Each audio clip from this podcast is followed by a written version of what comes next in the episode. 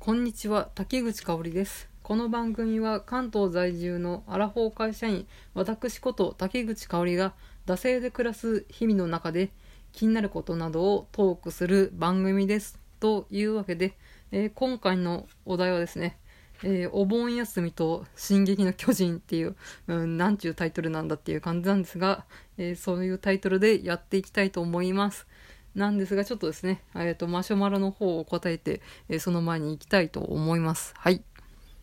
はい。えーまず1通目。えー、かおりさん、かおりさんがマシュマロって言うときに、いつもマシュマロって聞こえます。独特な感じでいいと思います。ということで、いただきました。えーまあね、私の滑舌の悪さはね、定評があるので、ちょっとね、マシュマロって聞こえてしまっているということで、えーいただいたんですが、まあいいと思いますということですが、うん。まあね、ちょっと、このラジオね、やるきっかけというか、まあこの目標というか目的も、えー喋りの滑舌だったりとか、まああの、喋り方だったりとか、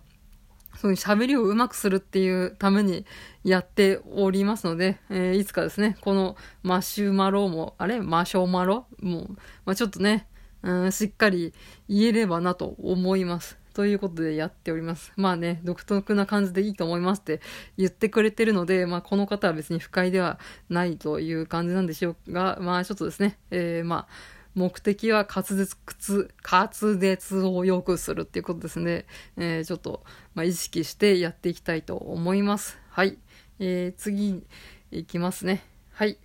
夏コミやビアガーデン話など、夏の行楽話、とても楽しみにしています。ということで、ありがとうございます。はい。まあちょっとですね、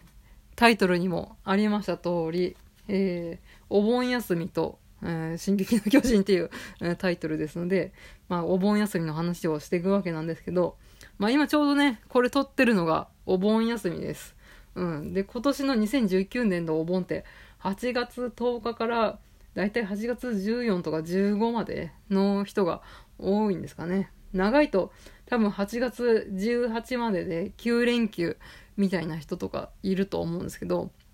ちなみにうちの大手取引先はですね、8月の、ね、9から18で10連休でしたね。なんか人よりちょっと早く入ってたりとかしてたんですけれど、まあで、各言う私はですとね、まああの、あ、お盆にね、休みなくて、えーお盆期間中も仕事だよ、バカ野郎みたいな人もいるかと思いますが、まあその、そうやって働いている人のいてこそ私たちがまあね、えーお盆を楽しめるっていうところがあるかと思いますので、えー感謝、感感謝感謝でございますね。まあそんな感じで、えー私のことを申し上げますと、えーなんとですね、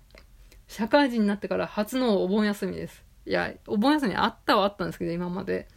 だいたいカレンダープラスアルファみたいな、あそういう感じで、特にですね、まあ20代前半ぐらいの時に働いてたところは、お盆休みなかったので、もう普通に出勤してたシフト制の会社みたいなところだったんで、うん、本当にね、こんなに長期のお盆休みって初めてで9連休ですね、うん、いただいておりますが、なんとですね、あの、今年の2019年から働き方改革で、なんか強制的に有給5日間取らないと、その企業が罰金取られるよみたいな、そういう制度始まったじゃないですか。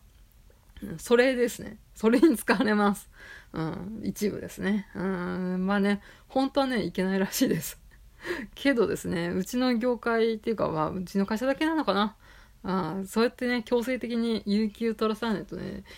使えなかったり使わなかったりなんで、まあ、あこれはこれでね、まあ、荒領事みたいな感じでいいのかなと思いました。はい。えーそういうわけで、あの、マシュマロにありました、あの、コミケとかビアガーデンの話、うん楽しみにしてますっていうことだったんですが、今年は両方ともなしです。うん。コミケはですね、単純に売り子の、ね、依頼がなかったからっていう。まあ、私がこう、懇意しているサークル主 S さんっていう、まあ、同人作家の友人がいるんですけど、まあ、その人がですね、売り子が確保できたということで、うん、私にはお呼びがかからなかったと。で、まあね、一般参加っていうね、えサークル参加よりも過酷な条件でですね、かなり何時間も待炎天下の、ま、中待って、えーやっと入場するみたいなのもそのあるんですけど、ちょっともうね、うんそっちにね体力参加する体力はないですね、えー、私は、えー、家でねあのコミケの画像みたいなのを回ってくるのを見たりとかして、えそれで2019年の、えコミケは終わりましたここ年はね異例の4日間ということでいろいろ、まあ、イレギュラーなあ令和初なコミケとかいろいろあったみたいなんですが、まあ、私は家で、コミケの模様を、え、流れてくるのを見てました。というわけであとビアガーデンですねビアガーデンもこれあの私前の新宿勤務の時はあのビアガーデン結構行ってたんですよあの京王プラザの上に毎年ビアガーデンあるんですよね。で本当に昔の昭和のビアガーデンみたいな、枝豆冷凍ですみたいな、なんかよくね、今はね、なんかこう、ルミネの上とかでビアガーデンみたいなのやると、なんかこう、マルシェ的な、なんかこう、すごい凝ったね、創作、えー、料理みたいなのとビールを飲むみたいな感じなんですけど、なんか京王プラザの上の、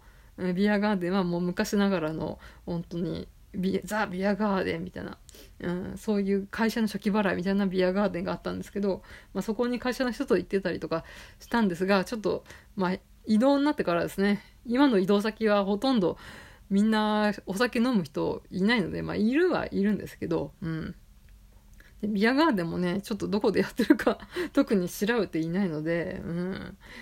今年はねないのかなと思いました。まあ、普通の初期払いの飲み会は、まあ、何回かあったんですが、ちょっとザ・ビアガーデンみたいなところは、あ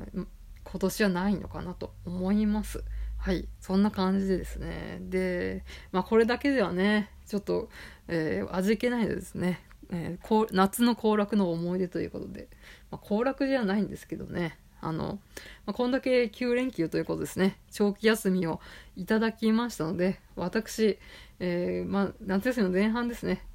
2泊3日で、ちょっと田舎の方に帰省してきました。まあ、埼玉なんですけど、まあ、埼玉の、えー、田舎なんですけれど、まあ、大体東京から電車に揺られて1時間前後ですね。で、そっからバスで20分ぐらいかかって、で、そっからまたバス停から歩いて15分みたいな。で、本当にね、田んぼの真ん中にあるような、そういったね、田舎の家なんですけど、町合農家の出なんですけれど、うん。本当にね、車社会真っ盛りですね。本当にそういった移動手段がね、車がないと生きていけないみたいな、そういうところで、まあ私生まれ育ったんですけど、うん。細田守のサマーウォーズってアニメあると思うんですけど、本当あの世界観と、まあね、あっちをね、ちょっと、ま、パワーダウンしたような 感じですけど、うん、まあ、あれと同じようなね、世界観だと思っていただいて、えー、結構だと思うんです。令和の時代ですけれどね。うん。なんか親戚、あの、サマーウォーズって親戚がバーって集まると思うんですけど、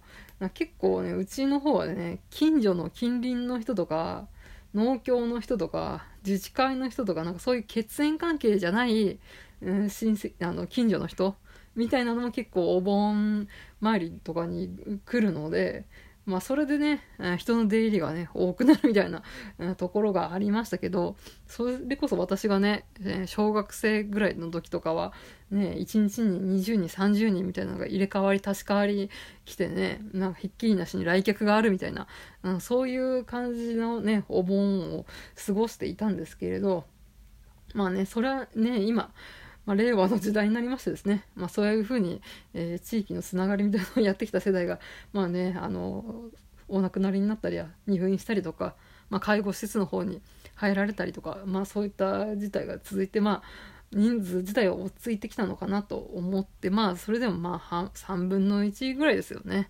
まあでもね、本当に田舎じゃない普通のね、都会の家だったら特に、まあ、なんかこう、実家に帰って終わりみたいな感じ来客とかね、お盆にある人そうそういないと思いますので、うん。まあ、そんな感じで、まあ割と賑やかなお盆を、えー、過ごしました。うん。で、まあね、出ましたよ。この身内から、滝川クリステルさんが41歳で妊娠したんだから、あなたもまだまだ大丈夫だよ、みたいな。出たと思って。あと近所のコンビニねあの私ちょっと、ね、買い物に行ったら、まあ、大体往復20分ぐらいかかるんですけど近所のコンビニつってもねに行ったらで帰ってきてそしたらうちの母親から「高田のおばあちゃんがあんたが歩いてるの見たってさっき言われたわよ」みたいな言われてこうツイッターよりね本人届くの早いなみたいな思ったりとかしてこう田舎のねこうプライバシーとデリカシーないあるあるみたいな、まあ、来たこれツイッターにかけるやつやーと思いながらまあねすかさずね、えー、投稿しました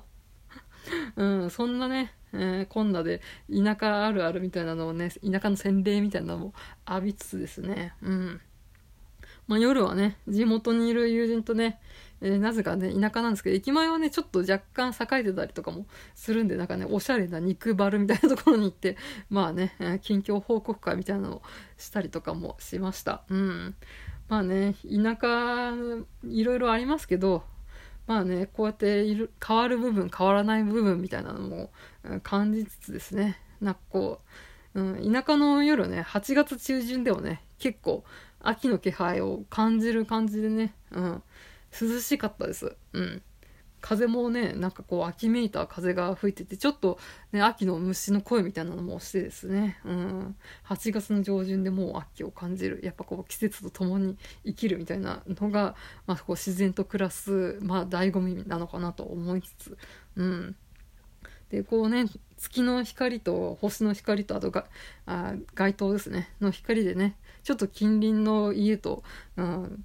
家のシルエットがですねあと木々とね映し出されてそれをぼーっと眺めてねちょっと幼少期のことに思いを馳せたりとかうん懐かしくもあり、えー、これからねこの風景何度見られるだろうってねちょっと鑑賞に浸りながらのね、えー、帰省だったりしました。まあ、そんなねちょっとしんみりしつつバタバタしつつ、まあ、そんな感じで、えー、帰省してきました。